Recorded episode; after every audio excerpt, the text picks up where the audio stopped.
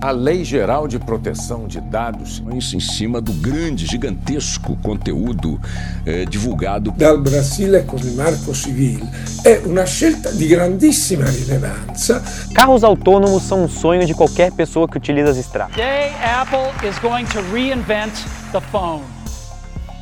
Começa agora o seu podcast sobre direito e tecnologia. Começa agora o Digitalista.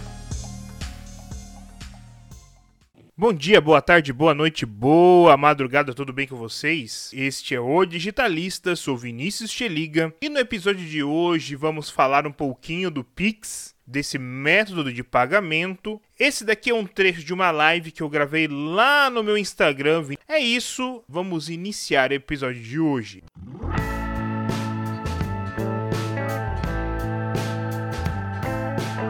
Deixa eu contar o que tinha antes do Pix.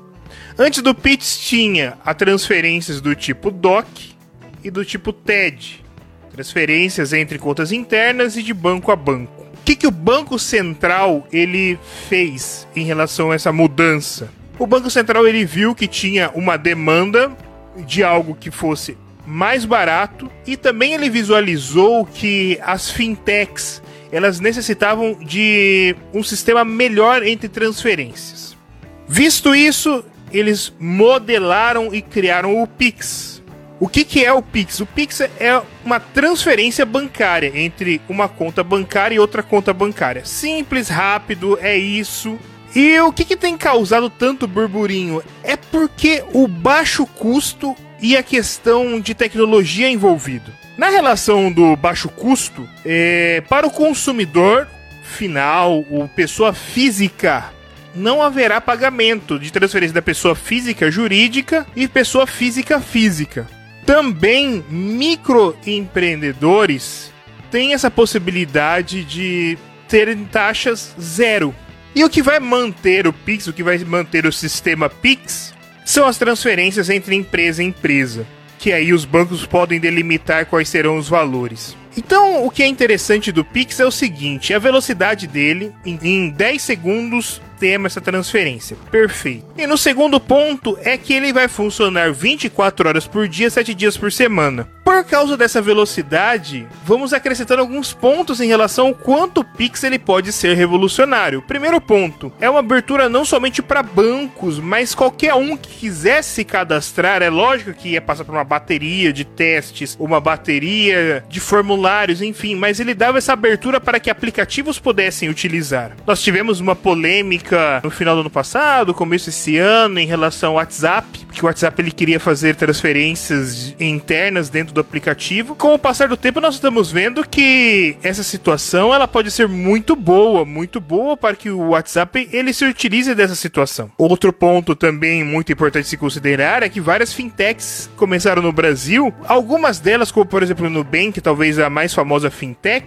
ela por muito tempo operou no prejuízo. Com o sistema como o Pix, que é a transferência gratuita, eles já ofereciam essa transferência gratuita. Mas agora com o Pix, que oferece via Banco Central essa transferência gratuita entre conta e conta, quando nós estamos falando de pessoa física, facilita muito que uma fintech como o Nubank possa começar ali a gerar lucro, que é essa a intenção de um banco, né? Outro ponto é interessante em relação ao Pix, que ele vai ser um método de pagamento que vai poder utilizar QR Code e outras situações para fazer pagamento. Então, por exemplo, eu vou num restaurante, eu posso pagar via Pix, que é uma coisa diferente, porque hoje, até hoje nós tínhamos duas opções praticamente, que era dinheiro ou cartão. Abre-se essa terceira possibilidade e, e olha, é uma grande possibilidade. Outro ponto também em relação ao Pix é o cuidado que o governo está tendo em relação à segurança, porque ele sabe que vai ser muito visado esse sistema. Então ele está cuidando muito bem para que dê tudo certo esse sistema, para que seja um sistema sólido, um sistema seguro. É lógico que quando entra sistema assim, todos nós nós ficamos com um olhar meio assim, será que vai dar certo? Será que não vai dar certo? Mas o governo, ele fala via Banco Central que está cuidando muito bem dessa parte de segurança. Outro ponto também é que está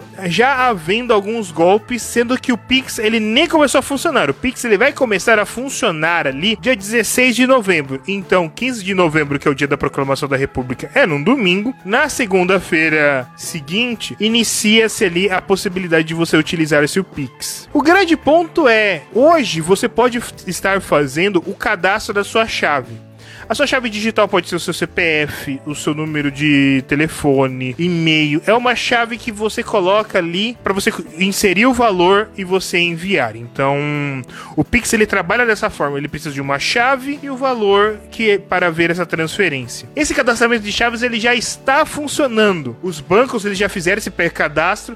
Um fato interessante foi até que o Santander ele ressuscitou a Ana Paula Rosa, ninguém sabia onde ela estava e o Banco Santander trouxe ela para o seu sistema que eles batizaram de SX. Nós não sabemos quais serão as vantagens em cima do Pix que o SX vai trazer, mas enfim, o Santander batizou de SX. Pós esse ressuscitar da Ana Paula Rosio e de toda essa situação, é, houve o começo do cadastramento de chaves, do pré-cadastramento de chaves. E agora esse pré-cadastramento se tornou o real cadastramento. Os bancos estão fazendo ali o cadastramento que linka a conta do banco com essa chave Pix. Qual que é a, a, grande dificuldade disso tudo e que gerou já um golpe? É um golpe conhecido, o golpe de phishing, o golpe de pescaria que faz um site falso. Você digita suas informações ali, mas por ser falso, as suas informações não vai para o banco e sim vai para um terceiro mal intencionado que utiliza suas informações para cadastro em outros lugares. Muitas vezes eles até pedem informações a mais como cartão, enfim, uma série de golpes por se passar por um banco. Então, como que ficou famoso, como apareceu na Palorose ali, como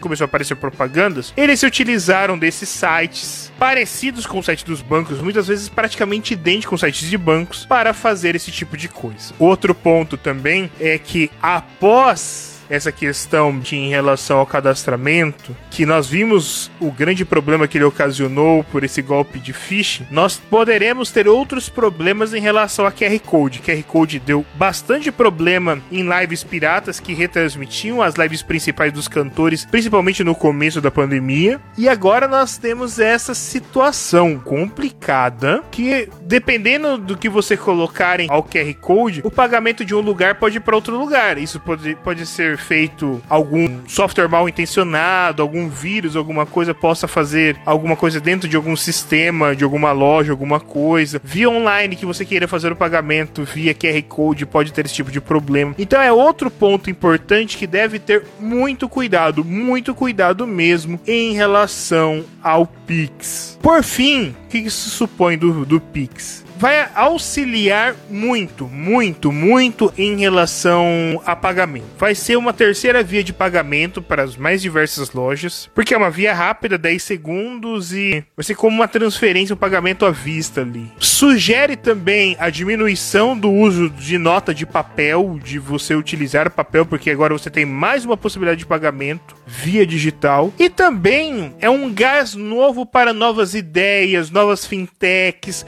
as fintechs atuais cons conseguirem se tornar mais robustas. Opa! Deixa eu aqui intervir um pouquinho antes do final desse episódio, porque desde a gravação dessa live, muita coisa mudou. E muita coisa mudou para melhor, algumas coisas para pior. Por quê? Porque com a facilidade houve aumento de golpes, houve sequestros relâmpagos, houve vários outros crimes decorrentes ao Pix. Então, diante disso, o primeiro ponto, que é o lado negativo da coisa, é que hoje nós temos uma um limite de transação de mil reais ali no período noturno. É, desde as 8 da noite até as 6 da manhã, então tem essa trava de mil reais por padrão que pode ser alterado ali conforme o banco, mas por padrão é ali mil reais, mais do que mil reais você não pode movimentar através do Pix. É complicado, talvez, o horário, porque, por exemplo, se você está no shopping 9 da noite, você precisa comprar um notebook, você precisa comprar ali é, fazer uma compra maior no mercado, uma compra de roupa, enfim, você quer utilizar o Pix, você vai ter esse limite de mil reais. Você vai ter que utilizar outra metodologia para pagamento. Cartão de crédito, provavelmente, ou até ter que sacar dinheiro vivo para fazer esse tipo de pagamento. Por quê? Porque precisou dessa trava, foi uma trava muito pedida, porque os crimes eles aumentaram, aumentaram bastante em relação ao Pix. Outro ponto importante a se acrescentar é, foi a novidade dos últimos dias, que foi o PixSac e o Pix Troco. PixSac é aquilo, você chega no estabelecimento, você passa o QR Code, recebe o código, enfim, faz um Pix para o departamento, faz um Pix para loja, faz um Pix para padaria, para o jornaleiro, para o mercado, enfim, e você sai com dinheiro vivo. É uma novidade bacana, é uma novidade bacana para o consumidor que muitas vezes só poderia ir no caixa e o caixa muitas vezes não está disponível, você pode ter dinheiro na mão ali através disso.